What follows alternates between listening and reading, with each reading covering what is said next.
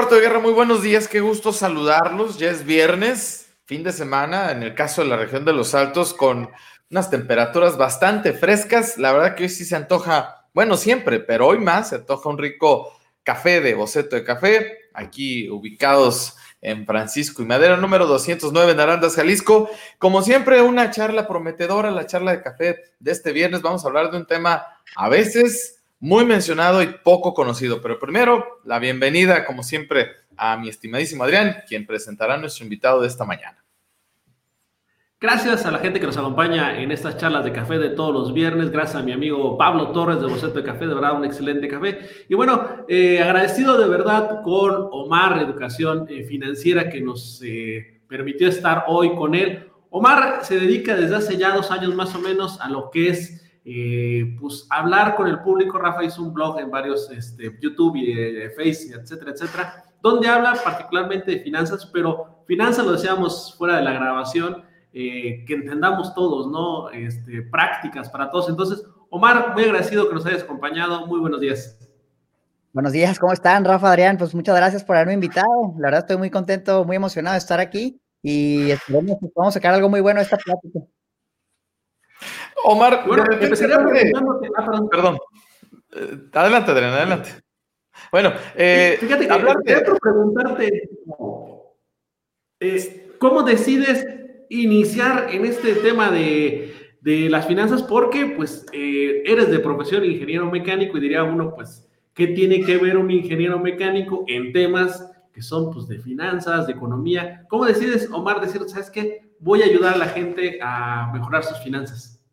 Sí, mira, pues totalmente todo empezó con, con, mi historia personal. O sea, yo me gradué de ingeniería, estudié en una escuela privada y como no tenía muchos recursos, tuve que sacar una beca crédito para poder estudiar ahí. Entonces, cuando me gradué, Adrián, tuve que pagar un crédito muy grande. Era una deuda de unos 350 mil pesos en ese entonces, que me dijeron, tienes tres meses para empezar a pagarla. Y así a lo largo de cinco años iba a estar pagando. Entonces salí, ya estaba endeudado. Dije, chin, pues ahora qué hago? Pues necesito conseguir un trabajo, pues no tenía muchos ingresos y tengo que empezar a pagarla ya. Entonces busqué un trabajo como ingeniero, lo conseguí, era un buen empleo y empecé de cierta manera a pagar mi deuda, pero también empecé a ganar más dinero del que había ganado en mi vida, pues era un estudiante, ganamos poco, ¿no? Como nos dicen los estudiambres. Entonces empecé a ganar un sueldo de ingeniero que era bueno y dije, wow, pues nunca he tenido tanto dinero, ¿qué voy a hacer? Pues me lo voy a gastar. Dije, voy a comprarme un carro, un carro nuevo en la agencia. Decía yo porque me lo merezco y malas decisiones financieras tomé porque no encontré información al respecto de educación financiera de finanzas, no sabía nada, ni en la escuela no me la enseñaron. Entonces me endeudé todavía más, ¿no? De 350 mil de la escuela, 350 mil del carro,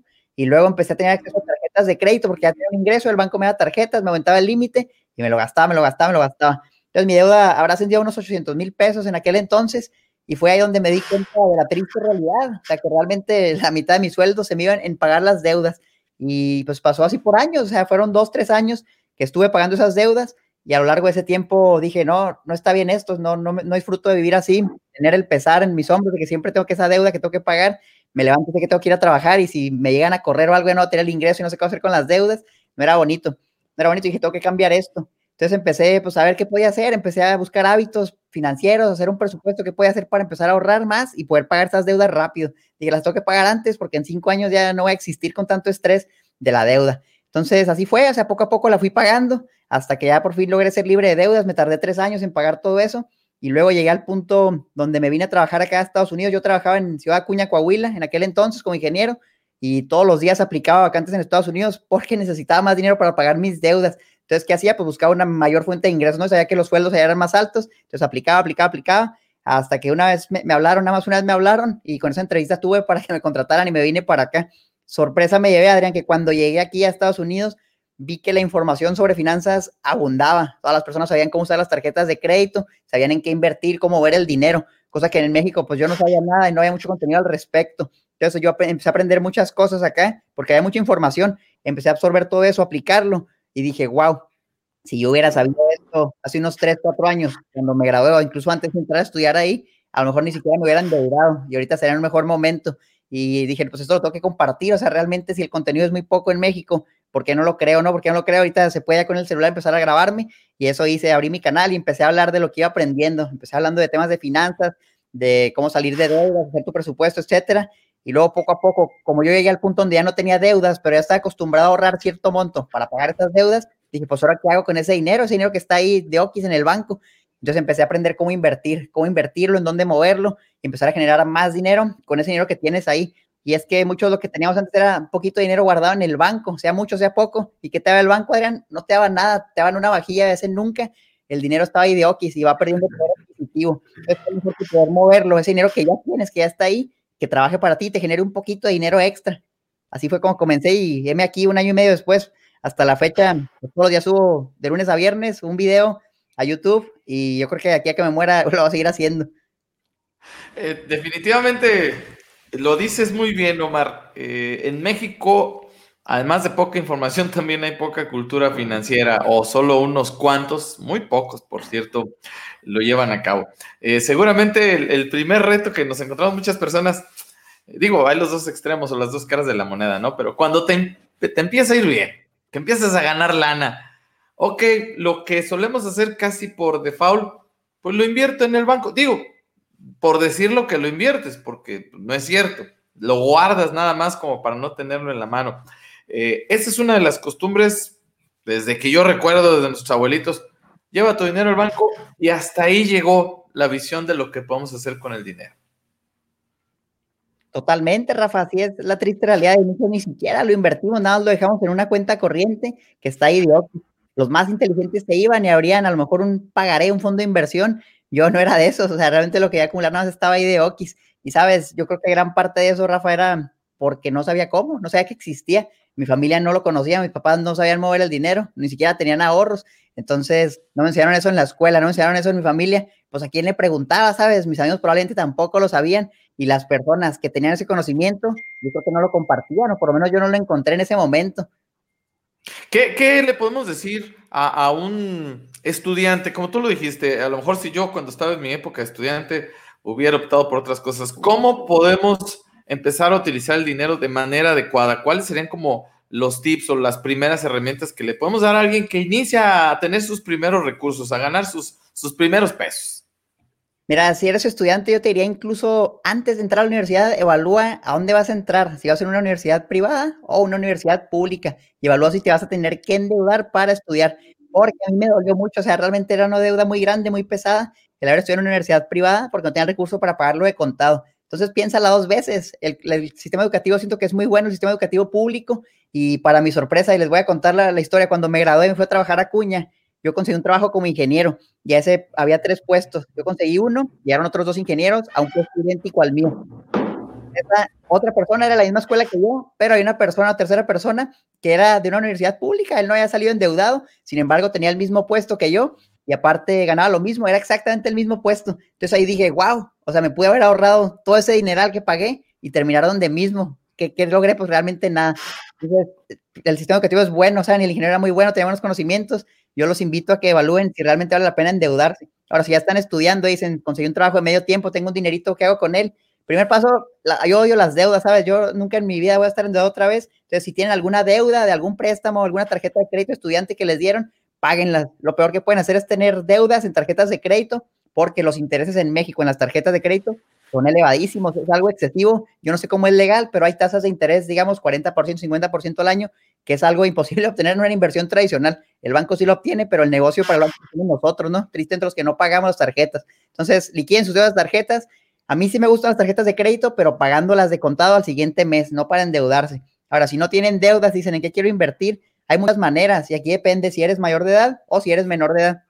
Si eres menor tienes menos opciones, pero sí hay, la verdad es que sí hay. Entonces, una es, por ejemplo, cetesdirecto.com, eso es lo más básico. ¿Qué es lo que haces ahí? Le prestas dinero al gobierno. Es una página de internet tal cual, cetesdirecto.com, ahí se pueden meter y abren su cuenta. Si tú tienes, por ejemplo, un hijo y eso, yo quiero que mi hijo empiece a invertir o quiero empezar a meterle un poquito de dinero para que él vea el proceso de la inversión, le puedes abrir una cuenta de niño. Entonces ya tú vas haciendo los, los depósitos, tú lo vas controlando y cuando es mayor de edad, pues ese dinero lo puede manejar él o él puede abrir su cuenta por, por sí mismo. Ese es lo más básico, no hay prestar dinero al gobierno, la tasa de CETES. Ahora muchos se preguntan, oye, pero ¿cuánto puedo ganar? No? Si yo tengo, digamos, mil pesos y los invierto ahí, ¿cuánto me van a dar? En CETES ahorita la tasa va variando, pero actualmente está como en 4% de lo que inviertes al año. Un ejemplo, inviertes mil pesos, en un año te van a dar mil cuarenta, te dan 40 de ganancia y te regresan tus mil. Y muchos pueden decir, oye, pues es que es bien poquito, mejor déjame, me lo voy a gastar. Pues sí, o sea, realmente no, no te hace rico invirtiendo ahí, pero por eso se empieza y eso es mejor que los cero pesos que te da el banco y mejor aún, el dinero que tú tienes en el banco pierde poder adquisitivo. Adrián y Rafa, cada vez las cosas, y esto lo han visto ustedes y lo hemos visto todos, van subiendo de valor. Pónganse a pensar cuánto valía una Coca-Cola hace 15 años. Yo me acuerdo aquellos tiempos buenos donde en la tenita de la esquina ibas compras unos chetos de esos naranjas costaban dos pesos. Ahorita ya no sé cuánto valdrán ahorita, cuatro, cincuenta, cinco, seis pesos. Están muy caros. Las cosas van subiendo mucho de valor. Entonces ese dinero, imagínate que tú tenías 100 mil pesos en el banco hace 20 años. Hoy sigues teniendo los mismos 100 mil pesos, pero te alcanza para la mitad de lo que te compraste hace 20 años. Entonces al tú invertir, por lo menos en CETES, ya estás cubriendo esa inflación, porque la inflación en México estadísticamente es como 3%, 4% al año. ¿Qué quiere decir? Que las cosas suben de valor 3%, 4% en promedio. Entonces ya de perdida tú ganando eso, mantienes tu poder adquisitivo. Y en 20 años, los 100 mil pesos eh, hipotéticos que hablamos ahorita que tienes hoy, 20 años van a seguir teniendo el mismo poder, te va a alcanzar para lo mismo si lo estás invirtiendo. Esa es la opción número uno, ctdirecto.com. Este, y luego en el banco, perdón Adrián, nada más hacer esta acotación. Todavía con otras, además de que no te dan, hasta te cobran. Ah, no, pues si le bajas tú el límite a la cuenta, ahí te va tu penalización. Tienes que tener, digo, hay diferentes tipos de cuentas, ¿no? Pero algunas, por citar un caso, tu límite son cuatro mil pesos. Oiga, y si necesito sacarle, te cobramos. Necesitas dejar los cuatro mil pesos y lejos de disminuirle, aumentarle. Si no, hay una penalización. Adelante, Adrián, perdón. Sí, Omar, tú platicabas en uno de tus videos, eh, por ejemplo, uno de los errores que cometemos todos en cuanto empezamos a generar dinero, ¿no? Comprarte un carro, ¿no? Y decías, híjoles, es que comprar el carro no es necesariamente la mejor inversión de tu vida, ¿no? Y hacías la referencia que tú te hubieras podido tener ahorita, creo que 10 millones de pesos si no hubieras comprado tu primer carro, ¿no? Totalmente. Y mira, es que esto es bien sencillo. Busquen en internet una calculadora de interés compuesto. Yo tengo una en mi página, calculadoras.marketfinanciera.com. Lo que eso hace es que tú puedes evaluar si tú invirtieras cierta cantidad, recibieras una tasa de rendimiento cada año por un cierto periodo, no digamos invertir lo que costaba el carro, 280 mil pesos por 20 años a una tasa del 10%, que 10% no es mucho, sí se puede obtener fácilmente. Y ahorita les voy a decir cómo. Entonces ahí tú puedes ver cómo ese dinero se va multiplicando con el paso del tiempo, dejando el dinero ahí una vez haces el depósito una vez y lo dejas 20 años que solo vaya creciendo y ya cuando ves los números al final, yo ahí hacía el ejercicio y no me acuerdo cuántos años eran, si eran 20 o 30, pero lo que yo decía es, si yo no hubiera gastado eso en 20, 30 años, yo tendría 10 millones de pesos sin haber hecho nada, nada más haberlo invertido. Entonces ese es el impacto. Hoy todavía no los tendría porque apenas han pasado 2, 3 años, pero en un futuro sí. Entonces ahí va creciendo, va creciendo. Pero lo malo es que yo me lo gasté, o sea, yo me lo gasté y ese no, ya no lo tenía en ese momento. Entonces pues ya perdí esa oportunidad, no es el, el costo de oportunidad. Te lo gastas ahorita pero ya no vas a tener lo que pudiste haber tenido invirtiéndolo. Entonces, una calculadora de interés compuesto, eso les puede abrir la mente bien, bien machín, porque ahí ves los números reales y dices, oye, ¿cómo invirtiendo mil pesos por 40 años? Termino teniendo un millón, dices, wow, pero si lo ahorras, terminas teniendo como 250 mil, 280 mil, y dices, no manches, o sea, el dinero sí se multiplica si lo inviertes, pero si lo tienes nada más en el banco, no crece. Oye, Omar, este, tú dices una frase que me gusta mucho que dices, el mejor momento para invertir era ayer, el segundo mejor momento es hoy, ¿no? A veces tenemos pretextos de todo, no me alcanza el sueldo, no tengo para ahorrar, no puedo invertir, este, ¿esto es válido o siempre se puede hacer algo para mejorar tu situación financiera? El mejor momento era hace 20 años, era, no era hace 20 años, el segundo mejor momento es hoy, o sea, realmente invertir desde que se pueda. Y mira, yo los entiendo perfectamente porque yo estaba ahí, yo también decía, es que no me alcanza, o sea, cuando gane más dinero, ya voy a empezar a ahorrar, pero ahorita pues es que no me alcanza. Entonces, ¿qué pasó cuando gané más dinero? Me lo también terminé gastando y me di cuenta que era más bien los hábitos que yo tenía no eran buenos, porque ganaba más y gastaba más dinero. Entonces terminaba igual, me quedaba sin nada. Y dije, no, entonces no, está bien esto, si gano más me voy a terminar gastando otra vez. Más bien lo que tengo que hacer es corregir esos hábitos. Entonces, ¿qué empecé a hacer? Lo primero que hice fue un diagnóstico de mí mismo. Le daban un presupuesto en una hojita de papel, tú lo puedes hacer también. Y es nada más ver cuánto estás ganando ya después de impuestos. Si tienes un empleo es muy fácil, cuánto te están depositando, porque hoy ya te hacen las retenciones, probablemente eso ya es lo que te queda a ti. Y luego cuánto estás gastando, oye, cuánto pago de renta, cuánto pago de luz, de agua, de gas, cuánto pago en comida, en transporte, si tengo algunos seguros, todo lo que gastas, anótalo en una hoja y luego súmalo. Entonces ya vas a saber cuánto ganas en total. Si tienes un negocio, algún emprendimiento, pues también súmalo a tus ingresos. Y por otro lado, cuánto estás gastando en total. Y ahí es bien fácil, o sea, hay, hay de dos o estás gastando más de lo que ganas, que es lo que yo hacía, y me tenía que endeudar, pues porque como gastaba más dinero, agarraba tarjetas de crédito, me endeudaba, me endeudaba, me endeudaba. O la otra es, estás ganando más de lo que gastas y te queda un poquito de dinero extra para invertir. Entonces, si tú estás como yo estaba en el primer caso, donde yo gastaba más de lo que ganaba y no me queda dinero, ¿qué es lo que tienes que hacer? Pues empezar a ver qué puedes recortar. Tienes dos opciones, o aumentas tus ingresos, pero eso no es inmediato, no es como que, ah, ya mañana, pues ya ganó el doble, ya me va a quedar dinero. Eso toma tiempo, sí se puede hacer, pero toma tiempo. ¿Qué puedes hacer para aumentar tus ingresos fácilmente, así rápido? Consigue un segundo trabajo, un trabajo de medio tiempo. Si puedes sentarte un segundo de tiempo completo, pues adelante. O empieza un pequeño emprendimiento algo que a lo mejor en un emprendimiento pues, no vas a empezar y vas a empezar a ganar dinero. Probablemente te tardes un ratito en lo que va agarrando tracción y a lo mejor tienes que hacer una inversión inicial, a lo mejor no, pero con el tiempo ganas un poco más. Entonces tus ingresos van aumentando. Esa es la primera opción, aumentar tus ingresos. Por otro lado, si aumentas tus ingresos, pero luego te los sigues gastando, pues nunca te va a quedar dinero. Entonces yo sigo diciendo, tienes que cambiar los hábitos. ¿Cómo cambiar los hábitos? Yo veía lo que gastaba y dije, realmente necesito a lo mejor esta suscripción a una revista que ni leo realmente necesito estos libros que nunca he leído, que nomás están ahí en el estante. Entonces empecé a ver qué podía recortar. Y luego dije, oye, yo vivía en una casa con mis papás, luego me mudé y vivía solo y pagaba la renta, era muy cara. Entonces, ¿qué hice? Conseguí roomies, roommates, compartía la casa con una o dos personas y nos dividíamos la renta, los gastos entre los dos, tres personas que vivíamos ahí. Eso hizo que tuviera un dinero extra simplemente haciendo ese pequeño cambio.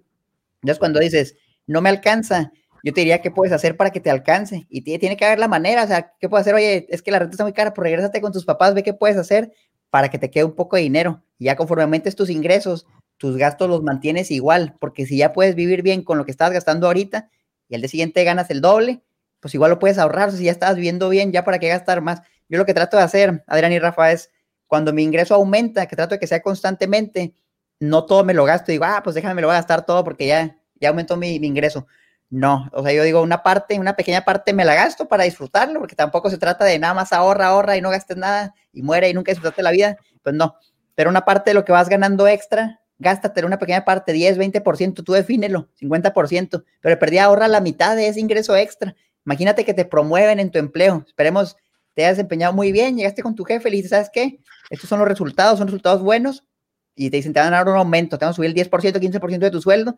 Pues hay una parte úsala para ti, mejora tu calidad de vida, pero otra trata de ahorrarla e invertirla. Esos son los hábitos que yo creo que si los implementas constantemente, cuando menos te des cuenta vas a ir acumulando un monto para invertir cada mes. Y luego conforme van pasando los meses, pasa un año, dos años, y cada mes hiciste esas aportaciones, vas a decir, oye, pues ya tengo una buena cantidad ahí.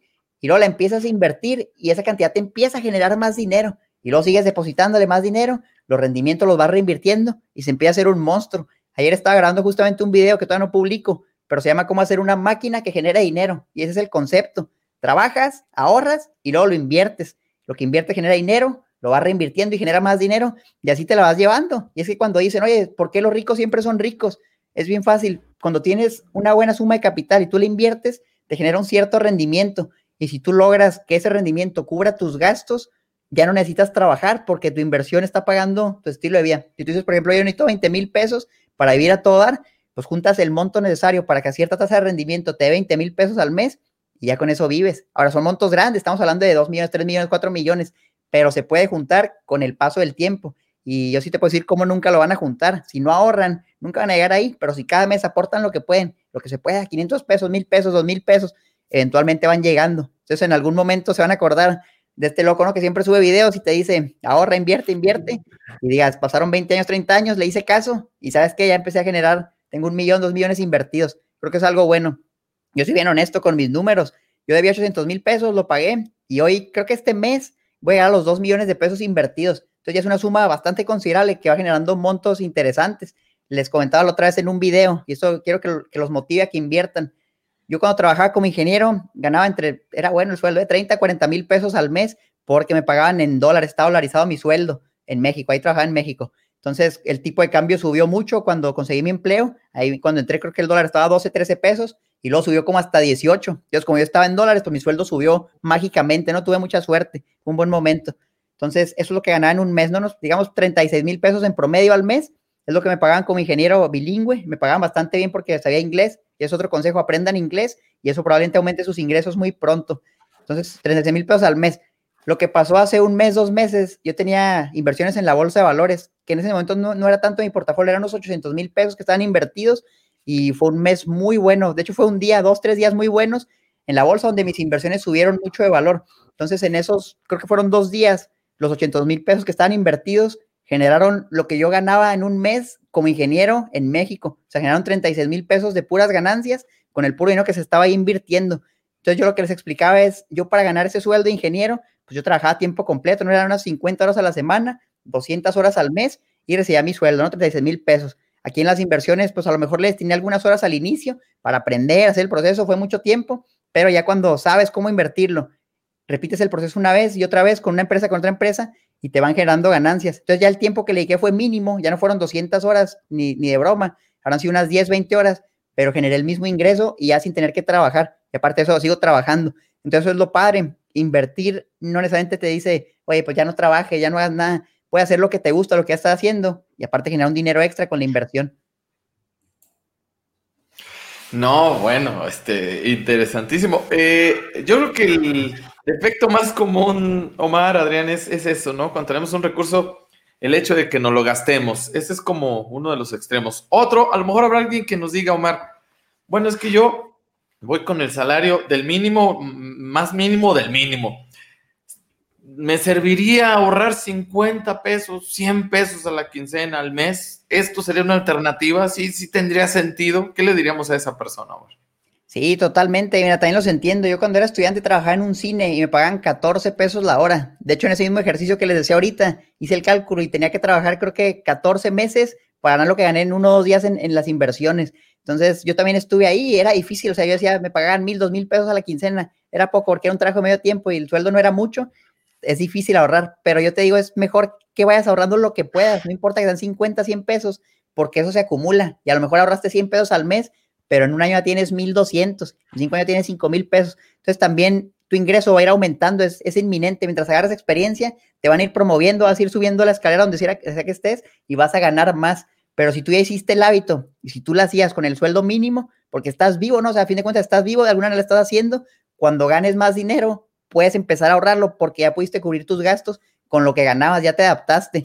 Muchos dicen, no, es que con el mínimo no me alcanza, pero yo te digo, pues mira, estás vivo, estás bien, estás viviendo, ¿cómo lo hiciste? Haz lo mismo y cuando metes tus ingresos trata de ahorrar. Mejora un poquito tu calidad de vida, pero ahorra, ahorra. Lo más importante no es la suma, no es que ya sabes que son 50 pesos, son 100 pesos, es que desarrolles el hábito, porque yo les digo, si yo no hubiera hecho el hábito de ahorrar, cuando mi ingreso subió, yo me lo hubiera gastado todo y ahorita estaría otra vez en cero, estaría incluso con deudas. Entonces, no saben la tranquilidad que me da. Cuando tienes un monte ahí guardado, dices, ah, bueno, pues si pierdo mi empleo, tengo un año para vivir ahí en lo que veo que hago, en lo que veo que emprendo. En cambio, en caso contrario, cuando debía 800 mil pesos, si me corrían, pues yo ya trabajando, ya tenía el estrés mental, ¿no? Y tengo que pagar la deuda. Si llegaba a perder mi empleo por X o Y, ¿qué iba a hacer? ¿Cómo le iba a pagar? No tengo idea, era muy estresante y siempre pensaba en eso. Entonces, ya una vez que tienes paz mental, puedes hacer muchas más cosas, piensas con la mente fría y es más fácil todavía que aumentes tus ingresos. Ese sería mi consejo, es más que nada psicológico, armar un colchón financiero, no importa el monto, de poco en poco se hace mucho. Omar, este, lo escuchas y de repente parece imposible, ¿no? Pero yo vi el video, decías, ¿cómo juntar tu primer millón? Y dices, no, es que es imposible, o sea, jamás voy a juntar un millón. ¿Cómo poder juntar un millón de pesos, Omar? Hay muchas maneras. Existe la vía rápida y la vía lenta. Y vamos a empezar con la vía rápida, porque es la que todos dicen, ¿no? ¿Cómo ganar dinero rápido? Rápido tienes que hacer un negocio, tienes que emprender. Mira, yo, yo viví la escalera del empleado y todavía de hecho soy empleado y he visto que es imposible que te dupliquen el sueldo cada año. O sea, realmente eso no va a pasar. Cuando empecé, di muchos saltos. Mira, yo empecé trabajando a los 15 años, tengo como 12 años trabajando. Yo era asesor bilingüe en una empresa que se llama Teleperformance. Me pagan como unos 6 mil pesos al mes en ese entonces, ya hace, ya ni se hace unos 12 años, fue bastante tiempo ya. Entonces, era un sueldo bueno y me pagaban más porque sabía inglés. Entonces, primer paso para juntar un millón, aumenta tus ingresos. Si eres empleado, ¿cómo lo haces? Te haces bilingüe y muy probablemente ya vas a valer más en el mercado. Si donde estás no valoran que sabes inglés, entonces muévete a otro lado. Yo creo que la manera más rápida de aumentar el ingreso como empleado es cambiándote de trabajo en otra empresa. Dentro de lo que he vivido, dentro del mismo negocio es difícil subir rápidamente y que te suban el sueldo constantemente. Entonces luego tuve varios trabajos, ¿no? Emprendimientos, trabajé en el cine, etcétera. Me fui como ingeniero en una maquila y ahí lo que me di cuenta, pues yo entré con todas las ganas, ¿no? Dije, le voy a echar todas las ganas para ir subiendo en la escalera, que me vayan subiendo el sueldo. Y todo, y me dijeron, no, los resultados que diste el año pasado fueron espectaculares, te acabas de ganar un 2% de aumento. Y ahí fue donde dije, no, le dediqué mi vida, mi vida me quedaba hasta tarde, o sea, una, era un 2% de aumento porque lo hiciste excepcional y los que le hacían más o menos, pues le daban 1.5%, 1%. Entonces ahí hice el cálculo y dije, no, pues los números no me dan, ¿sabes? Y los que mejor les iba, que sea no, una promoción, porque a mí no me dieron una promoción, simplemente fue un, pequeño aumento porque lo hice bien. Los que los promovían, bueno, les decían, te vamos a subir el 10%, pero ya no vas a volver a a tu familia porque ahora tienes que trabajar el doble de horas y quítate que hasta las 8 de la noche todos los días. Entonces, pues digo, 10% estaba bien, pero cada 2, 3, 4 años no iba a ser una gran diferencia y sacrificabas tu vida. Entonces yo me di cuenta que no había mucha opción y dije, voy a empezar a aplicar a vacantes en Estados Unidos. ¿Por qué? Porque vi los sueldos que había y dije, wow, o sea, consigo un trabajo allá y a lo mejor ganó el doble, ganó el triple que lo que me pagan aquí. Eso sí es un buen aumento.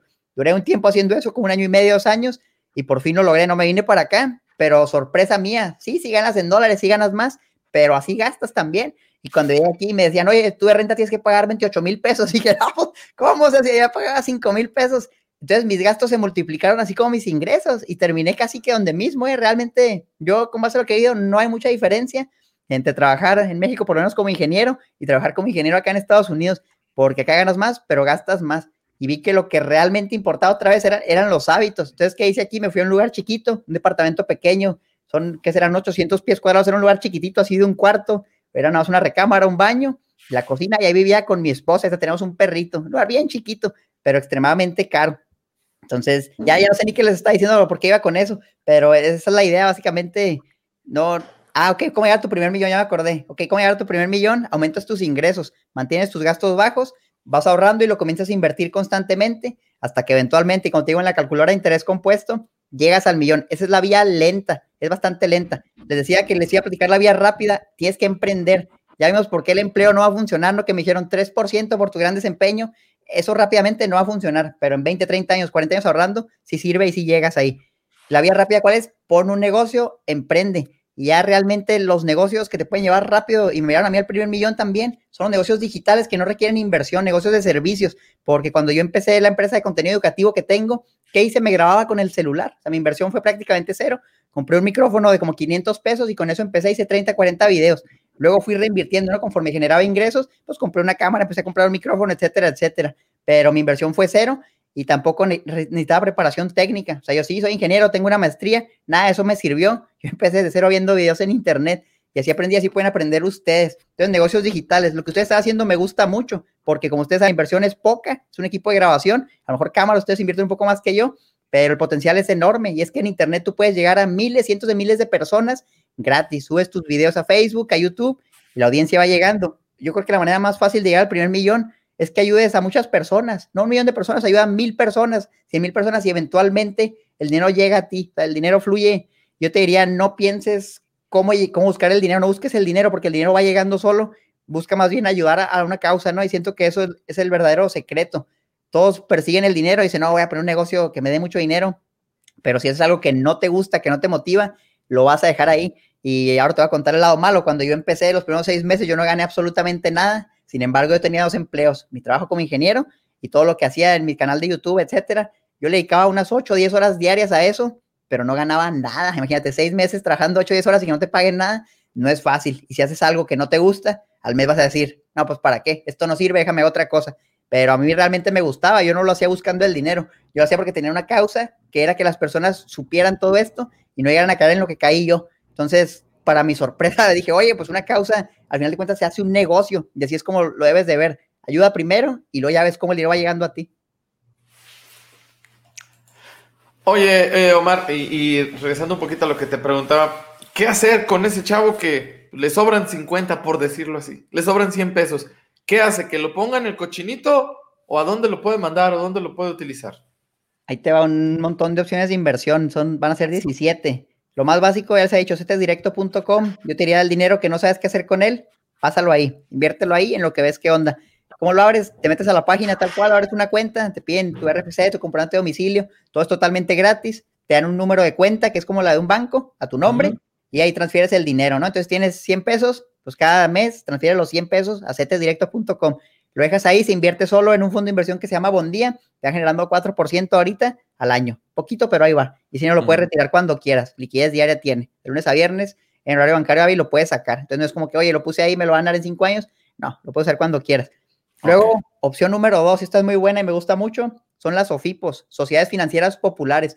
Hay varias, yo uso tres y me gustan mucho. Finsus, así se llama, finsus.app, es una aplicación en tu celular ¿Dónde inviertes? Una Sofipo, por su nombre Sociedad Financiera Popular, lo que hace es capta dinero de los ahorradores y luego ellos lo invierten, lo prestan a personas o a empresas. Entonces a ti, por ser ahorrador y prestar tu dinero, te van a dar una tasa fija de rendimiento. Te van a decir, oye, te vamos a pagar el 10% de tu inversión si lo inviertes a un año, por ejemplo. Depende de la Sofipo la tasa y también va cambiando constantemente. Pero fíjate, ya está. ¿Es algo parecido a, una, a una caja popular, por ejemplo? Es algo similar, es bastante similar, pero no es lo mismo. Pero fíjate, básicamente esa es la idea. Pones tu dinero ahí, ellos te pagan una tasa fija y ellos ya lo mueven por su cuenta. Se acaba el plazo, te regresan tu capital más los intereses. O hay algunos que te dicen, te vamos a pagar intereses cada mes, pero las Sofipos pagan bastante bien. O sea, las tasas ahorita andarán entre un 4% igual que CETES, hasta un 11, 12%, por ahí visto hasta 14% al año. Ahora que hay dos beneficios bien grandes y es que primero tienen un seguro, se llama el seguro Prosofipo, que protege tu inversión por 25 mil UDIs, que son como 160 mil pesos. Entonces tú inviertes tus 100 pesos a las mes, imagínate tienes mil, dos mil pesos y la Sofipo llega a quebrar, llega a desaparecer, porque a fin de cuentas son instituciones privadas, no son de gobierno. El seguro te respalda, el seguro sí es de gobierno, seguro Prosofipo, prosofipo.mx es la página, me parece, y te regresan el dinero. No pasa nada, no hay riesgo ahí, mientras inviertas menos de ese monto. Si te pasas de los 160 mil pesos, lo que yo recomiendo siempre es vete a una segunda Sofipo y ya tienes otros 160 mil pesos asegurados y así te la vas llevando, nunca excediendo ese monto. Aparte de eso, tienen un beneficio fiscal y es que en las inversiones, con casi cualquier cosa que hagas, sobre lo que ganes, tienes que pagar impuestos. Pero en las Sofipos está ese beneficio que si tú ganas o tienes un saldo promedio anual menor a 5 UMAS, que son como 158 mil pesos ahorita, lo que ganes está libre de impuestos. Entonces, si tú inviertes tus 100 pesos al mes, lo vas acumulando ahí, todo lo que generas ahí no tienes que pagar impuestos. Y luego el tema de los impuestos es bien controversial porque muchos dicen, oye, es que tengo que declararlo, el SAT me va a perseguir, ¿qué hago? Ahí es fácil porque la misma Sofipo hace las retenciones correspondientes, en este caso te las va a regresar porque es menos del monto exento y ya nada más presentas tu declaración anual. Esa la tienes que presentar sí o sí. Y como empleado es bien fácil, yo la hacía por mi cuenta cuando trabajaba en México, nada más te metes al portal del SAT, es bien amigable, realmente la interfaz la hicieron muy bien para que tú la puedas hacer totalmente gratis, no tienes que pagar un contador y probablemente te terminen regresando dinero o de pérdida no, no pagues nada. Yo te diría, no, no vas a tener que pagar si no tienes un empleo y ahí te retienen ya lo que es y las inversiones, si usas las OFIPOS, pues no vas a pagar impuestos. Ahora, si inviertes en CETES, ellos también te hacen la retención y en tu declaración ya aparece. Entonces, nada más corroboras que esté bien el número, tener una constancia y listo. El tema de los impuestos es fácil en estas inversiones. Hay otras, por ejemplo, esta ya es más, si tienes montos más grandes, pagarés bancarios, certificados de depósito, usualmente ya te piden, oye, mínimo 10 mil pesos, mínimo 100 mil pesos, y por eso no me gustan tanto, me gustan más CETES y las OFIPOS. Pero si tú eres alguien que lleva trabajando ya muchos años y tiene en el banco ahí un monto acumulado, oye, pues se perdía, acércate al banco y dile, pues, ¿cuánto me vas a dar en un pagaré, en un certificado de depósito? Donde tú prestas tu dinero y te dan el rendimiento al final o de manera mensual, dependiendo del instrumento que agarres. Es una tercera opción. Ahora, en México hay un boom de empresas financieras que combinan las finanzas y la tecnología, las fintech. Aquí hay un montón de posibilidades. Y lo que más me gusta es que los montos de entrada, Adrián y Rafa, son muy bajos. Muy, muy bajos. Le estoy hablando así que literal es de 100 pesos. Entonces, ¿con cuánto puedes invertir en CETES? Primero que nada, 100 pesos es el mínimo. Sofipos, 100 pesos también. Para el bancario, o sea, 10 mil, 100 mil, depende del banco. Las fintech, mira, hay fintechs me gustan mucho de fondeo colectivo inmobiliario de deuda. ¿Cómo funciona esto? Imagínate que tú quieres invertir en bienes raíces. Quisieras a lo mejor construir un departamento para rentarlo, para venderlo, pero pues no tienes 2, 3 millones ahí guardados para hacerlo. Entonces, ¿qué hacen las fintech? Juntan desde mil pesos, hay algunas que hasta 100 pesos, dinero de muchos inversionistas y eso se lo prestan a un desarrollador que ya tiene la experiencia, la expertise para construir la propiedad y que el desarrollador la venda. Entonces, en este caso, tú prestas tu dinero a un desarrollador, entre muchos inversionistas juntan el monto, el desarrollador construye un departamento, una casa y luego la vende. Y a cambio de eso, de tú poner tu dinero, te dan una tasa de rendimiento fija, que aquí ya es un poquito más grande, ya depende del proyecto, pero estamos hablando de un 10%, yo he visto hasta 22, 24% al año. Fíjate cómo pasamos 4% en CETES, Sofipos 10, 11%, y ahorita estamos hablando hasta del 20% o un poquito más. Y el riesgo aquí, ¿cuál es? Que tú le prestes el dinero a un desarrollador y se atrase el proyecto. Oye, es que llegó el coronavirus, no nos dieron el permiso de esto y la obra se está quedando atrasada. Va a tardar más, pero sí se va a lograr. ¿Qué pasa aquí? Tú no recibes tu capital hasta el final del proyecto. Entonces, si tú inviertes a un plazo de un año y medio, dos años, que es lo que se tardan en construir algo y venderlo. Cada proyecto te va a decir cuánto se va a tardar más o menos. Si tardas más, el capital no te lo van a regresar hasta el final. Entonces, si atrasó un año, oye, pues un año más donde no va a ser tu capital de regreso. Es el capital, es lo que inviertes al principio, básicamente. Pero estos proyectos pagan intereses usualmente cada tres meses. Entonces, independientemente si se atrasa, oye, dices, oh, es que este proyecto se atrasó dos años porque un terremoto, cualquier cosa, te siguen pagando los intereses cada tres meses usualmente, a veces de manera mensual, a veces es de manera anual, depende del proyecto, pero te siguen pagando. Entonces el riesgo más grande es nada más que te puedes esperar más tiempo a que tu capital regrese a ti. Ahora muchos pueden decir, oye, y no se van a robar mi dinero, pues ¿cómo sé si es seguro? Es difícil que un desarrollador se vaya con, con la lana, o sea, realmente yo por lo menos no he visto un caso así en estas plataformas, porque lo que ellos hacen como plataforma es auditan los proyectos, los revisan, y ellos tienen comités de expertos en bienes raíces. Entonces lo que ellos van haciendo es van filtrando, ahora sí que lo que no sirve, eso no lo ponen en la plataforma, y lo que ellos consideran como una buena inversión, ya te lo ofrecen a ti. Entonces tú que vas empezando a invertir, que a lo mejor no tienes mucho conocimiento en bienes raíces, no necesitas ser un experto, porque ya te dan toda la información necesaria, o sea, ya sabes cuánto te van a pagar, desde cuánto puedes invertir, de cuánto es el monto del proyecto, en dónde se va a construir, todos los datos, te lo dan de una manera muy amigable para que tú lo puedas seleccionar. Entonces, agarres cualquier proyecto, es probable que te vaya bien. Y aquí es donde entra el concepto de diversificar, lo que siempre menciono. No le pongas todo tu dinero a un solo proyecto. Si tú dices, mis ahorros de 5 mil pesos, los voy a meter a este departamento en la Ciudad de México porque me gustó mucho. Ten cuidado porque a lo mejor ese es el que se va a trazar y puedes verte afectado. Pero si tú esos 5 mil lo divides en, digamos, 10 proyectos de 500 cada uno, pues si se atrasa uno, ok, pues me puedo esperar. Me quedan otros 9 que a lo mejor van a regresar bien a mí. Esa es la idea, ¿no? Inviertes dinero en varias cosas para que si a una le va mal, no te va a afectar totalmente a ti, sino nada más en una pequeña fracción. Es el fondeo colectivo de deuda, fondeo inmobiliario de deuda. Luego está el fondeo colectivo de equity. Este ahorita la verdad no me gusta tanto, pero la idea es similar. Le pagas a alguien, entre muchos inversionistas juntan dinero para que construyan un departamento y luego se venda. Pero aquí el rendimiento que tú recibes no es fijo, sino que depende del precio de venta del, inmueble. Entonces te dicen un estimado, en dos años, este departamento va a valer 3 millones entonces ya llega el momento, no dos años después, pero te dicen, oye, es que no se vende, vamos a bajarle el precio. ¿Qué haces? Pues bajas el precio ¿no? para que se venda. Vamos a vender en dos millones y medio. Entonces ahí tu rendimiento se ve mermado y puedes recibir menos de lo que esperabas, porque te dan un pronóstico con base al estimado del precio de venta. Ahora, ¿qué pasa? A lo mejor un boom de construcción en esa área y el departamento ahora vale tres millones y medio en vez de los tres que esperabas, pues tú ganas más dinero. Entonces el equity quiere decir eso, que tú absorbes el riesgo dependiendo del precio de venta. Aquí no me gusta tanto porque si se atrasa el proyecto que en estos proyectos yo he visto que muchos se atrasan, a ti te afecta, a no te van pagando intereses mensuales en el equity. Tú inviertes y hasta el final del proyecto, por ejemplo, invertí uno a dos años y si se llega a atrasar otros dos años, yo sigo recibiendo el, mismo rendimiento al final, pero ya cuando tú calculas lo que vas ganando en dos años y ganas eso mismo ahora en cuatro años, pues ya es la mitad, o sea, ya ganaste menos por año, porque es el plazo más largo y el rendimiento sigue siendo el mismo. Tienes que tener cuidado porque ahí te puedes ver afectado. Es la opción para que la conozcan, pero la verdad ahorita yo no lo recomiendo mucho, a mí me gusta más el de deuda, porque si se atrasan, tienes el, seguro que te siguen pagando, ¿sabes? Te siguen pagando, tu inversión eventualmente va a regresar a ti porque es un bien inmueble, difícilmente se lo van a robar, no, no es como se puedan llevar la propiedad, es, muy raro que dejen la hora así en negro, yo no he visto algo así y por eso están los controles de seguridad de cada empresa. Luego está el inversiones patrimoniales, ¿no? Fondeo colectivo, pero patrimonial. Entonces estamos hablando de construir, vender, recibir dinero. Pero ¿qué tal si tú quieres construir y rentar, ¿no? Recibir rentas mensuales. A lo mejor tú dices, yo quiero invertir en un local comercial pero, oye, pues los locales comerciales cuestan millones, ¿no? Son carísimos, es un dineral. Sí le puede hacer ahora porque también hay plataformas que te ayudan a eso. Yo está, por ejemplo, la que me gusta mucho, se llama 100 ladrillos, también la uso. Yo justamente hoy voy a subir un video donde hablo de esa inversión, porque yo invertí hace un año, compré una fracción de un local comercial que se le renta a una farmacia, me costó esa fracción como 4 mil pesos. Fíjense, el monto es bajito, 4 mil pesos por una fracción de un local comercial contra los millones que cuesta, pues no es nada. Entonces la compré hace un año y básicamente tardan un tiempo en lo que la construyen y luego ya la rentan. Esa propiedad ahorita ya está rentada al 100%, entonces ya cada mes recibo mi renta. Y es poquito, ¿eh? me pagan como 20 pesos cada mes, pero la inversión también es bajita, entonces ahí va, se va acumulando, se va acumulando.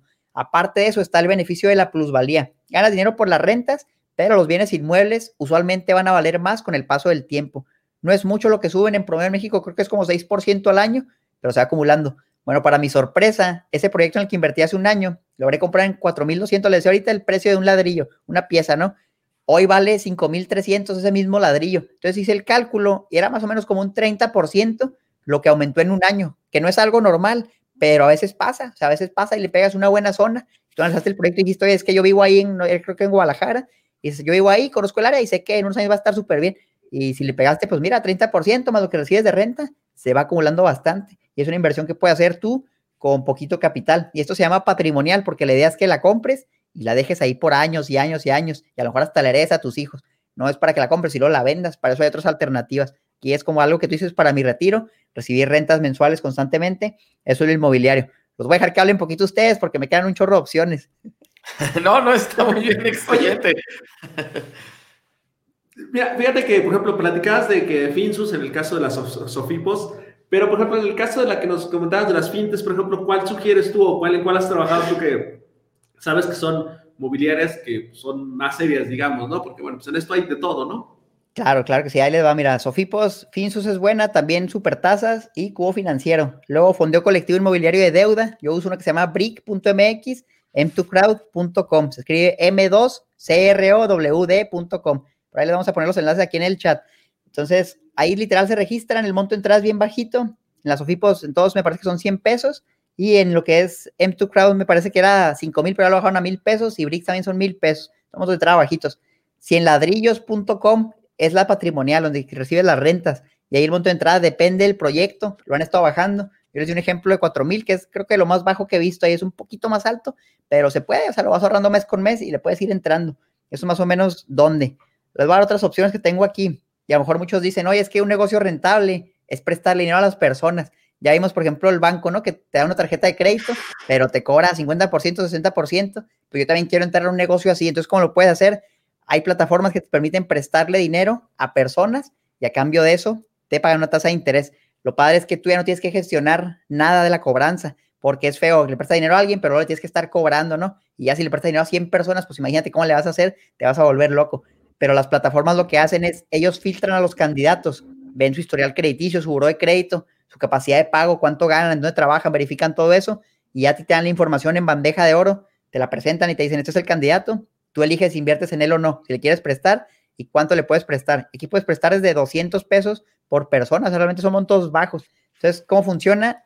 Dependiendo del perfil del, del solicitante de crédito, se le asigna una calificación y dependiendo de esa calificación, te dicen qué tasa de interés te van a pagar a ti.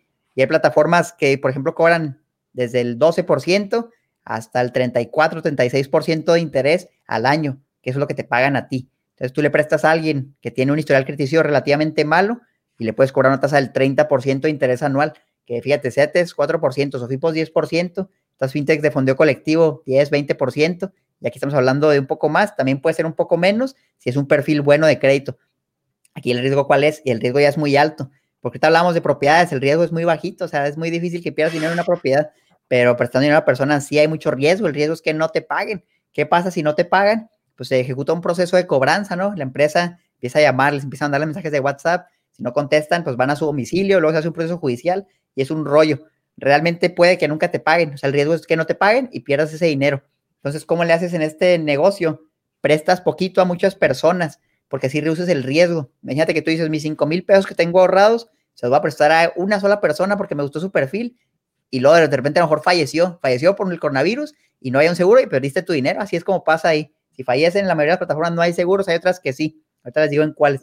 Entonces imagínate, esos 5 mil, a lo mejor se lo prestas 200 cada uno, ahorita pensando rápido son 5 por 5, son 25 personas, ¿no? Imagino, entonces ya es diferente, si una no paga, pues te quedan otras 24 y con los intereses de esas 24, como el interés es alto, se recupera. Entonces, con base en experiencia, yo tengo unos 500 préstamos entre las plataformas y lo que he visto es que sí, usualmente lo que te van pagando se va cubriendo los que no pagan. Y es un plazo corto, yo como un año, y medio invirtiendo ahí y hasta la fecha se ve decente. Nada, más que tener cuidado a quién le prestas. Yo soy muy selectivo y me gusta prestarle a personas que buscan consolidar deudas. ¿Qué es consolidar deudas? Piden dinero prestado para pagar muchas deudas y quedarse con una sola deuda grande. imagínate, tú tienes deudas en Liverpool, en Telcel, tarjetas de crédito, en el banco que dices, son muchas deudas, a veces se me olvida pagar unas, pides un préstamo grande y con eso liquidas todas tus deudas y ya nada más te queda una sola, donde solo haces un pago mensual, es más fácil. Y ese préstamo usualmente lo buscas a una menor tasa de interés que las que estás pagando para que te ahorres intereses y pagas menos. Entonces es consolidar deudas. Para mí una persona que busca eso, pues es alguien que quiere pagar sus deudas y por eso me hace más atractivo prestarle, porque si quiere pagar sus deudas probablemente me vaya a pagar. Ese ha sido el razonamiento. A veces no pagan, a veces se atrasan, no pasan cosas inesperadas, vino la pandemia, hoy me quedé sin empleo, pues bueno, no, no quiere decir que si no te pagaron un mes, pues ya ya perdiste tu dinero, o sea, se pueden recuperar y luego te pueden volver a pagar, o también puede que no, puede que nunca te paguen y se vayan con tu lana. Entonces, eso es, eso es la opción. Estas empresas, Omar, son como prestadero o como yo te presto, de las que estás hablando. Sí, tal cual. Dupla, prestadero, afluenta, yo te presto. Yo la que más le recomiendo y me gusta mucho es ahorita yo te presto, ahí de como 100, 150 préstamos que tengo, creo que hay, serán unos 3, 4 que no me han pagado. Entonces está bastante bien. Pero te cuento un caso de terror. Yo invertí en una que se llama Fluenta. Justamente hoy voy a poner un video donde digo que ya no invierto ahí, porque yo ahí tenía a lo mejor 100 préstamos, pero vencidos había 20, o sea, era algo exagerado. Entonces ahí sí ya es difícil. Si hasta cierto punto hay unos que no pagan y con lo que generas de interés lo recuperas, pero ya sí son muchos los que no pagan, ya no lo recuperas, ya puedes perder dinero. Entonces yo dejé de invertir en esa. Ahorita la verdad nada más estoy en dupla y en yo te presto. Y la que me gusta realmente es yo te presto, porque ahí son bien selectivos. Lo que te ponen usualmente es muy bueno y por eso sí terminan pagando. La contra es que hay menos opciones, no hay tantas opciones porque son más selectivos. Entonces, prueba yo te presto, sobre todo si tienes montos bajos, es más fácil. Vas a batallar para agarrar créditos, pero ya cuando los agarres te va a ir bien. Ya en dupla hay más opciones. Entonces, si quieres invertir montos más grandes, dupla está decente. Chequen, esas dos están bastante bien. Para prestar dinero, esto es a personas. Ahora, muchos también pueden decir, es que yo le quiero prestar dinero a empresas. A lo mejor me gustaría prestar dinero a un negocio. Se me hace más seguro que una persona. Probablemente sí me vaya a pagar. También lo puedes hacer. Yo uso una empresa que se llama Lendera para hacer esto. Y es lo mismo, ellos filtran las empresas, te ponen las opciones y te dicen, este negocio quiere comprar una camioneta y le va a costar 300 mil pesos. Tú puedes empezar a invertir desde 250 pesos, creo que es el monto mínimo. Entonces ya te dicen, te vamos a pagar tanto, es una tasa fija, igual que en la de los préstamos, sabes cuánto vas a ganar desde el inicio, pagos mensuales, etcétera, y ya tú vas agarrando los proyectos. Las tasas ahí son un poco más bajas, yo te diría a lo mejor entre un 12 a un 18 20%, dependiendo del proyecto. Es una opción para prestarle a empresas. Es mucho más seguro porque ahí lo que se compra queda como garantía, es un activo en garantía. Cuando tú le prestas dinero a una persona, nada más hay un pagaré por medio, o sea, realmente eso no vale nada. Pero cuando le prestas dinero a una empresa que va a comprar una máquina, por ejemplo, esa máquina queda como garantía en el contrato. Entonces, si la empresa no paga, oye, pues déjame, voy y te quito la máquina y la vendo, porque la máquina es propiedad en este caso del, de lendera y ellos la pueden embargar en caso de que no se pague, ya la venden y a lo mejor no la vender al precio de, total de mercado, a lo mejor la vender más barata, porque eso pasa con los activos, no los compras una máquina, a lo mejor en unos años va a valer menos, pero recuperas algo el dinero de los inversionistas, entonces si está esa garantía, igual que en el inmobiliario está la garantía inmobiliaria, ¿Qué pasa si el desarrollador se va y deja la obra ahí? Usualmente tiene que dejar algo en garantía con el mismo valor. O si es una propiedad que ya existe y se va, pues la puedes vender y recuperas tu inversión. Eso sí también reduce el riesgo, pero por eso también te pagan menos. Es un balance, ¿no? Riesgo-rendimiento. Mientras más es el riesgo, más te deben pagar.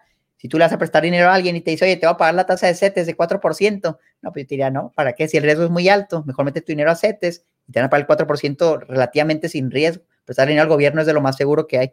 Entonces, si alguien me dice, oye, préstame dinero, pero yo tengo un historial crediticio malo, pues yo te voy a cobrar una tasa cara, 20%, 30%, así es como funciona. Mientras más puedes ganar, mayor debe ser el riesgo. Entonces, el punto ideal sería una inversión que pague mucho, pero con poquito riesgo. No eso es lo que todos quieren. Donde no hay riesgo, pero que me den mucho dinero, es bien difícil, o sea, es bien difícil. Y ahorita a mejor entramos en la bolsa de valores y ahí les hablo más de eso, pero vámonos paso por paso préstamos a personas, ya prestamos a empresas, ahora factoraje, comprar facturas de empresas que ya no están esperando el pago, también se puede hacer. Cumplo es una plataforma buena. Esa la verdad no la he usado mucho, pero es una opción, la he escuchado, se ve bien. Échenle un ojo ahí si les interesa el factoraje. Si quieres invertir en franquicias, oye, es que a mí me gustó esta franquicia de café, esta franquicia de donas, de alitas, no se puede invertir ahí. Hay algunas que sí, plataformas, por ejemplo, como Play Business, ahora he visto una que se llama Snowball, donde tú inviertes en algunas franquicias, te van dando las opciones, ¿no? Ahora está esta alitas, esta purificadora de agua, y tú puedes tener una parte de esta franquicia con tu inversión bajita desde mil pesos, cinco mil pesos, siete mil pesos, depende mucho del proyecto, pero no son montos grandes, o sea, no les hablo de medio millón de pesos, no, no, o sea, poquito, un poquito se va pudiendo. Entonces, yo invertí en varias, una que es un restaurante bar, se llama McCarthy's Irish Pub, no sé, en Veracruz, yo lo he visto en Monterrey, me gustó mucho, y básicamente es, es un bar así, está padre, ¿no? Sirven comida, está muy bien, como con, con rock, así está, está bonito. Entonces me gustaba, vi la oportunidad de invertir ahí. Dije, ah, toda, la borra del café esa está en Guadalajara, una, una cafetería muy grande, tiene muchas sucursales, se va expandiendo, muy bueno, se ve el café, el producto. Entonces también dije, le voy a entrar ahí a ver qué tal. Mala para mí, mala sorpresa que yo invertí el año pasado, antes de la pandemia. Obviamente yo no sabía, pues que iba a venir el coronavirus, yo creo que nadie sabía el año pasado eso. Entonces dije, qué padre, ¿no? Un negocio bien rentable, los números se ven muy bien. Ahí me ofrecían entre 20 y 30% de inversión al año. Era un pronóstico que dependía de las ventas totalmente. Si a la empresa le iba bien y vendía bien, iba a ganar buen dinero. Si la empresa le iba mal y no llegaba al punto de equilibrio, que es lo mínimo que deben generar para cubrir sus gastos, a mí no me iban a pagar nada. ¿Y qué pasó? A la empresa le fue mal, se vino la pandemia y no gané nada. Entonces, las inversiones que he hecho, aparte de pagar comisión por poder invertir, porque las plataformas pues no lo hacen de gratis, te cobran una comisión, en este caso sí era alta, en la mayoría de las otras que le mencioné es prácticamente nula o muy baja, pero en especial en este de las franquicias, híjole, era como un 7% de inversión, era bastante. Entonces me iba a tardar un ratito en recuperar eso, pero para mi sorpresa, pues no hubo ventas porque llegó la pandemia de ahí yo me había afectado y ese dinero está ahí de Oquis ahorita no ha generado prácticamente nada, lo que es la franquicia del café y la del restaurante bar. Ahora estas inversiones son a muy largo plazo, o sea, lo que pasa en un año, pues no quiere decir que ya perdiste todo tu dinero. A lo mejor en dos, tres años se vuelven a recuperar, empiezan a vender y ya vas generando rendimientos. ¿Cuál es el mayor riesgo aquí? Que la empresa que compraste quiebre, o sea, que esa franquicia desaparezca o vamos a cerrar el negocio, ahí se va tu inversión, la pierdes toda. La otra es, oye, quiero retirar mi dinero, tengo una emergencia. Es difícil de vender porque tienes que vender tu participación a otro inversionista que te la quiera comprar. Realmente no hay mucha, no muchas personas dispuestas a comprártelo. Entonces, ¿qué pasa? Como hay poca demanda, el precio tiene que ir bajando y tienes que decirle, oye, pues te la voy a vender más barata de lo que yo pagué para que ya salga, ¿no? Para que de perdida, oye, dame el 80%, ya lo van negociando. Entonces es difícil salirte. Entonces, si quieren invertir ahí, que sea algo que van a dejar ahí 5 o 10 años, porque no es para comprar y venderlo un año, es complicado, sobre todo mientras el monto sea más grande. Entonces, a mí no me ha ido bien, pero no lo veo como mala opción. Realmente, pues creo que el coronavirus le pegó a muchos y, no es algo para siempre. Yo creo que eventualmente se van a recuperar y si te gusta un negocio y lo ves ahí, pues anímate, nada más sé consciente de los riesgos, bien importante. Puede que termines o tu dinero que se quede estancado ahí o lo puedes perder también. Esas son las franquicias. De repente ponen startups también, empresas que van empezando, que tienen buenas proyecciones de crecer. Justamente esa de Dupla que yo les mencioné ahorita para prestar dinero, pidió fondeo ahí en Play Business. Entonces yo terminé, yo invertí en Dupla y tengo, es un monto grande, como 250 mil pesos, unos 300 préstamos, y luego salió la oportunidad de invertir ahora en la empresa, no como prestamista, sino comprando una parte de la empresa. Y era un monto bajo, desde como 7 mil pesos se podía. Y ahí sí te ofrecían un rendimiento mínimo, creo que de 16% al año, pasara lo que pasara. Y dije, qué padre, me gusta este negocio, invierto mucho en él. Ahora voy a comprar un pedacito, un pedacito pequeño. Y así también ahora invertí en esa. Entonces, está padre, no empiezas invirtiendo en algo y luego lo ves y dices, oye, pues también voy a empezar a comprarlo en una fracción muy pequeña y es interesante. Ahí mismo en Play Business dice eso. Luego están los fondos de inversión. Esto es lo más básico. Los fondos de inversión, usualmente vas al banco y es lo que te van a ofrecer. Hoy tenemos estos fondos de inversión de banco, de Actinver, etcétera. Ahí te pagan, depende de lo que compres. Hay fondos de inversión de renta fija, fondos de inversión de renta variable. ¿Qué renta fija? Pues es algo que se define desde el inicio. O sea, invertimos en deuda gubernamental, en CETES, en algo seguro, ¿no? Es algo que tú sabes cuánto vas a ganar desde el inicio. Le presta dinero al gobierno en CETES y ya sabes cuánto te van a pagar. Le presta dinero a una empresa y ya sabes cuánto te van a pagar. Eso es renta fija. Entonces, usualmente eso paga poco, pero el riesgo es bajo. ¿Cuánto es poco? Depende del fondo. Yo diría entre un 4, a lo mejor a un 6, 7, 8%, dependiendo de las tasas que van cambiando constantemente. Esas las define el Banco de México. Entonces, hace, por ejemplo, un año la tasa de CETES era como de 8%, era alta, pero ahorita es del 4%, fíjate, es la mitad. Te pagan la mitad de lo que te pagaban hace un año. ¿Qué va a pasar luego? Las tasas vuelven a subir y así se la van llevando. Es un ciclo. Entonces, esos son los fondos de inversión de renta fija. Fondos de inversión de renta variable. Oye, es que yo quiero invertir en acciones, porque no solo hay acciones, casas de bolsa. Yo quiero comprar una parte de Facebook, una parte de Apple, de Netflix, ¿se puede? Y también se puede. La manera tradicional que existía antes, la única que había antes eran los fondos de inversión. Tú ibas al banco, una casa de bolsa, usualmente los mismos bancos tienen su casa de bolsa, y ya te decían, oye, no, pues aquí el monto de entrada es 250 mil pesos. Y te no, pues no, ahí no de uno, por eso nadie invertía, pues era, era complicado. Ahorita todo eso ya se acabó. Ya tú puedes invertir desde 100 pesos en casas de bolsa. Hay una que se llama Cuspid.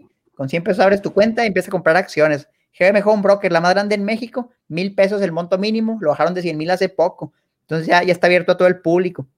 A mí no me gustan los bancos para invertir. Realmente los productos que te ofrecen no son muy buenos y te van a salir promociones. Cuando entras a tu banca en línea, te vamos a pagar el 110% de CETES. Y dices, oye, no manches, el 110% pero luego ya te pones a ver qué es eso y pues, es una baba, o a veces te dicen 90% de CETES, ni siquiera lo de CETES te van a dar. Entonces es, es, algo muy, muy bajo y luego las comisiones del banco te merman todo el rendimiento, mejor ir directo a la fuente, pero ya las casas de bolsa tú tienes la opción de elegir. Entonces, antes de hablar más de acciones, están también las afores, esto también es importante mencionarlo. Todos, si son empleados, tienen que tener una afore por ley, donde su patrón contribuye un cierto porcentaje el gobierno pone una muy, muy pequeña parte y ustedes les cuentan una parte como de 1%. El patrón es como 5%, el gobierno es menos de 1%, esto es como el 1%. Total es como un 6 punto algo por ciento de lo que tú ganas de tu sueldo ante el IMSS. Esto es importante, lo que se aporta a tu Afore constantemente. Entonces ese dinero por ley se está invirtiendo en, en ciertos activos y hay diferentes Afores. Entonces, te guste o no, tú probablemente ya tengas una Afore y es importante que lo conozcas, sepas en qué Afore estás. Si tú dices, oye, es que yo soy empleado, pero pues soy empleado formal, porque eso tiene que ser empleado formal. Si trabajas en el sector informal, no vas a tener Afore ni nada de eso, ni prestaciones. Pero si tú trabajas en una empresa que te cotiza ante el IMSS, ahí va a estar tu Afore. Entonces, investiga en qué Afore estás, busca en Google en qué Afore estoy. Te va a salir una página de la CONSAR y ahí puedes ir buscando con tu número de seguro social, puedes encontrar en qué Afore estás. Y si no te gusta ese Afore, te puedes ir cambiando, hay muchas opciones. Yo tengo uno que se llama Sura, creo que es bueno, principal también está bien hay muchas opciones. Entonces, ese dinero tú no lo manejas, nada más lo pones ahí y alguien lo maneja por ti. Y ya cuando te jubiles a los 60 o 65 años, te ganar una buena suma. Importante conocer tu Afore. Ahora sí, si nos vamos a las casas de bolsa. Yo creo que es el último de los instrumentos que hay. Hay muchos, pero este me gusta mucho porque antes, les digo, era casi imposible entrar a menos que tuvieras montos muy grandes y luego las comisiones que te cobraban eran excesivas, comisiones muy grandes, pero ya no, ya eso se acabó, las comisiones ya son bajitas, ya casi cero, todavía no son cero, pero van llegando. Entonces, en una casa de bolsa como Cuspid GBM, tú puedes comprar acciones o paquetes de acciones para invertir en la bolsa de valores. ¿Qué es la bolsa de valores? Oye, me gusta, tengo un iPhone, quiero comprar acciones de Apple. Ah, pues lo puede hacer ahí. Quiero comprar acciones de Netflix, de Amazon, de Visa, de Facebook, de empresas grandes. Oye, empresas mexicanas también hay ahí, las puedes encontrar lo que te vaya gustando. Puedes acceder a la bolsa mexicana, a la bolsa de Estados Unidos, a la bolsa de China, etcétera. Hay muchas opciones. Todo esto desde México, con montos desde 100 pesos, 1000 pesos. ¿Cuánto puedes ganar aquí? Aquí es renta variable. ¿Qué quiere decir esto? Que no sabes cuánto vas a ganar. Ni siquiera sabes si vas a ganar dinero. Puede que pierdas una parte, puede que pierdas todo, puede que ganes mucho dinero. Les voy a dar ejemplos de lo que a mí me ha pasado. Yo llevo comprando acciones ya casi dos años. Entonces, cuando empecé, pues compré acciones que me gustaban, ¿no? Aprendí cómo analizarlas, compré algunas algunas han crecido 10%, 20%, algunas no crecieron nada, algunas bajaron de valor y luego se recuperaron. Y la que mejor me ha ido es la acción de Tesla. Compré acciones de Tesla como en abril de este año y ahorita se multiplicaron por cuatro. Estos son números reales, yo los comparto así tal cual en mi canal. Yo compré, era una acción de Tesla en ese momento, me alcanzaba para una a 12 mil pesos, estaba cara. Y que para mi sorpresa, ¿cuánto vale ahorita? Eso vale como 60 mil pesos. Entonces, invertí 12 mil, ahora tengo 60 mil, de ganancia 40 y tantos mil pesos. Si lo vendo hoy, porque ahí no ganas hasta que lo vendes. Entonces hoy les digo, oye, hoy vale 60, pero si mañana vale 30 y yo no lo vendí, pues no gané nada. Entonces, fíjense, ahí es infinito, el rendimiento puede ser infinito. No les estoy diciendo, oye, todo métanlo a la bolsa porque es donde se gana dinero, porque también hay casos malos, ¿no? Casos donde invertiste hace un año y hoy ya no tienes inversión porque la empresa quebró. El riesgo es más alto y si requiere un conocimiento más técnico, pero lo puedes aprender, o sea, realmente todo está gratis en internet. Yo he hecho ya como unos 50, 60 videos de la bolsa para que empiecen a comprar sus acciones, que tengan buenos rendimientos.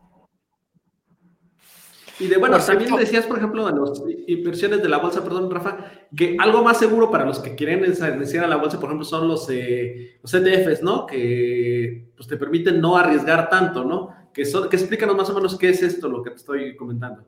Sí, mira, totalmente. La acción es muy fácil de entender, es una parte de una empresa. Entonces, imagínate que tú compras acciones de Coca-Cola porque te gusta. ¿Cuál es el riesgo? Que Coca-Cola desaparezca, quiebre, tú pierdas todo tu dinero. Segundo riesgo, que le vaya mal pierdas una parte de tu dinero porque si a la empresa le va mal, usualmente su valor en el mercado baja. Entonces tú pagaste, digamos, 100 pesos, pero le fue mal y ahora vale 80, pues si la vendieras perderías 20. Ese es un ejemplo sencillo. Esa es una sola acción y todo tu riesgo está concentrado en una empresa. Pero ¿qué pasa si tú dices, oye, quiero reducir el riesgo? Ah, bueno, pues compra 500 empresas, por ejemplo. Ahora tienes 500 empresas y si a una le va mal y desaparece, pues realmente no pasa mucho porque te quedan 499. Oye, que a 50 le fue mal, pues te quedan 450, son muchas. Entonces un ETF es un paquetito de muchas acciones y es que existen muchos índices. Los índices siguen, hay por ejemplo uno que se llama el S&P 500, ese es el más popular que hay en la bolsa. Sigue a las 500 empresas más grandes de Estados Unidos. Entonces ahí vas a ver puro gigantón. Visa, Exxon, antes estaba Exxon, ya lo quitaron. Está por ejemplo Amazon, Facebook, Netflix, etcétera. Ya van a meter a Tesla. Empresas muy grandes, muy buenas, las 500 más grandes. Tú puedes comprar ese paquete por medio de un ETF que siga el índice, porque el índice tú no lo puedes comprar, pero existen ETFs que replican el comportamiento de un índice. Entonces, por ejemplo, hay uno que yo siempre menciono, se llama V, B de vaca, doble O de Omar, V O O. Ese es simplemente un paquete, es un ETF que sigue al índice de S&P 500. Entonces, cuando tú lo compras, ahorita costará como unos 6 mil pesos, 6 mil 500 pesos en México, en GBM, en cualquier broker. Tú adquieres una parte de las 500 empresas más grandes de Estados Unidos con un monto de 6 mil pesos, fíjate. Si lo quisieras hacer por tu cuenta, pues es un monto enorme el que necesitas, porque hay cosas que cuestan, por ejemplo, la de Amazon nada más cuesta 3 mil dólares, o 60 mil pesos ahí, para tener una de Amazon, ¿no? imagínate las otras 499, hay unas más baratas, más caras, pues yo creo que ya no hay a 3 mil dólares, es bastante, pero es mucho dinero. En cambio, tú con poquito puedes comprar una parte de muchas empresas. El riesgo se reduce mucho, esta inversión me gusta a mí, sobre todo cuando vas empezando y no le quieres dedicar mucho tiempo, porque nada más compras ahí tu paquetito de acciones, tu ETF, y lo dejas mucho tiempo. Las empresas eventualmente van creciendo, hay unas que no, hay otras que sí, pero en promedio la economía de Estados Unidos siempre va creciendo. Y hay ETF que siguen la economía de México, la economía de China, lo que tú quieras lo vas a encontrar. Entonces esos son los ETF a grande escala, funcionan bien y definitivamente lo debemos considerar para el portafolio. Me gusta para el retiro, poner el dinero ahí, dejarlo 30, 40 años y volver y probablemente le fue mejor que la Afore. Podemos quedarnos aquí, seguirle toda la mañana, mediodía, tarde, digo, porque las finanzas es un tema, pues, algo extenso, pero me, ha agradado mucho cómo nos ha platicado Omar, Adrián, de una manera creo que bastante sencilla, práctica. Me gustó esa parte también que nos dices, Omar, que no hay limitantes, porque luego a veces las, las ponemos nosotros, o sea, desde los 50, desde los 100 pesos, sobre todo desde los 100 pesos para arriba, tú ya puedes utilizar ese dinerito que te queda extra, tipo ganancia, o que tú dices, bueno, este salió libre en, mi semana, en mi quincena. O sea, no hay pretexto para no invertir, para no buscar eh, herramientas que te puedan dar a ganar. Digamos, a lo mejor sí, si el monto es pequeñito a largo plazo, pero a fin de cuentas sirve más que meterlo en un puerquito o guardarlo debajo del colchón.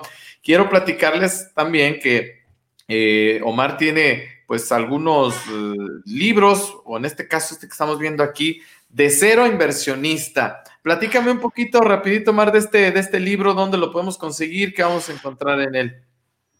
Tal cual es eso, es el camino, es una guía paso a paso que yo elaboré personalmente con todo lo que fui aprendiendo para alguien que quiere invertir pero no sabe cómo. Esto está enfocado a México. Entonces, oye, tú estás en México, te gustó esto y dices, quiero empezar a invertir, pero no sé cómo, no sé cómo hacerlo. Tienes dos opciones. Busca videos en internet, vas a encontrar mucha información gratuita pero te vas a tardar muchas horas. Lo que dice es consolide todo lo que sea en ese libro para que tú tengas una guía de paso, paso a paso, un tutorial de cómo empezar. ¿Qué es lo primero que debes hacer? Ah, bueno, te hablo de cómo empiezas con tus finanzas. Antes de invertir, pues tienes que arreglar tus finanzas, no sal de tus deudas, cómo controlas tu presupuesto, cómo monitoreas tus gastos y luego ya en qué inviertes. Oye, ¿en qué invierto?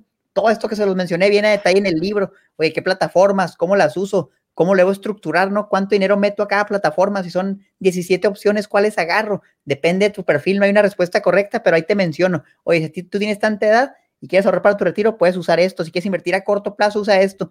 Es una guía tal cual de que si tú lo lees, libro son como unas 230 páginas, te lo avientas en unas 4 o 5 horas, ya vas a saber exactamente cómo comenzar. Entonces, por eso se llama de cero inversionista, para que pases de no saber nada sobre inversiones a ya saber exactamente en qué invertir y que lo hagas de manera práctica. Esto es algo práctico para que tomes el control de tu dinero. Entonces, esas son las dos opciones. O sea, ve los videos en internet. Yo tengo 30, 40 horas de contenido, es gratis totalmente. Lo que quiero que sepan es que esto no es, oye, es que tienes que comprar un libro para aprender. No, pero si quieres algo consolidado, que ya te lo va a dar concreto, con información que funciona, pues está el libro. Y a veces hago promociones, está baratísimo, el otro lo está dando en 75 pesos en digital, o sea, realmente vieron 75 pesos lo que te cuesta un Six, inviértelo y te va a gustar, te va a gustar, te seguro. Y si no, pide el reembolso, mira, yo sin problema pide el reembolso y te lo regreso. Realmente lo que me importa es que aprendan. Créame que vender un libro a 75 pesos, pues no, no, busco lucrar mucho con eso. Entonces, pues ahí está, si lo quieren aprovechar de ser inversionista, está en Amazon, en audiolibro, en físico y en digital también.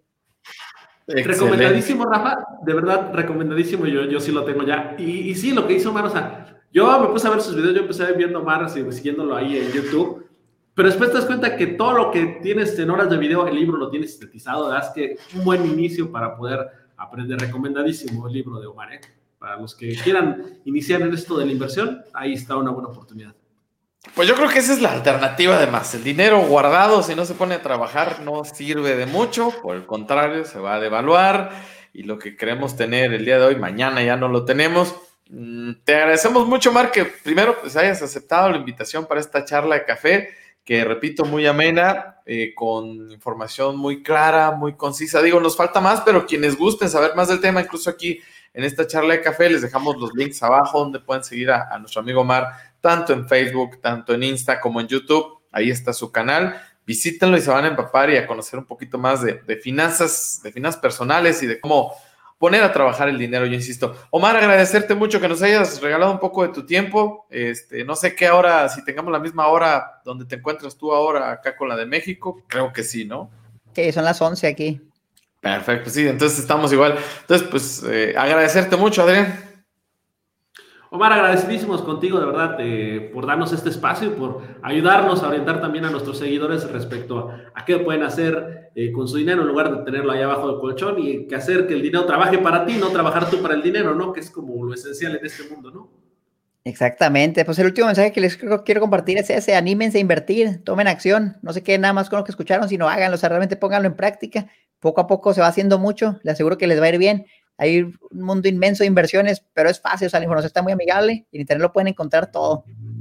Exacto, pues muchas gracias por la, por la participación de Omar y yo no, no dejo, no descarto mi aspiración de llegar a unos cuantos años y ya nada más vivir de mis ganancias, de mis rentas, de mis inversiones.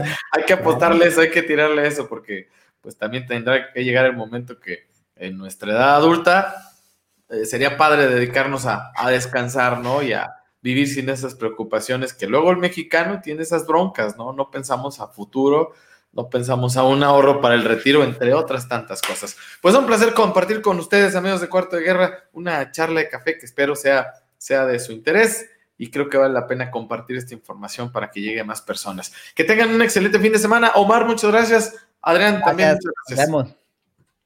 Gracias.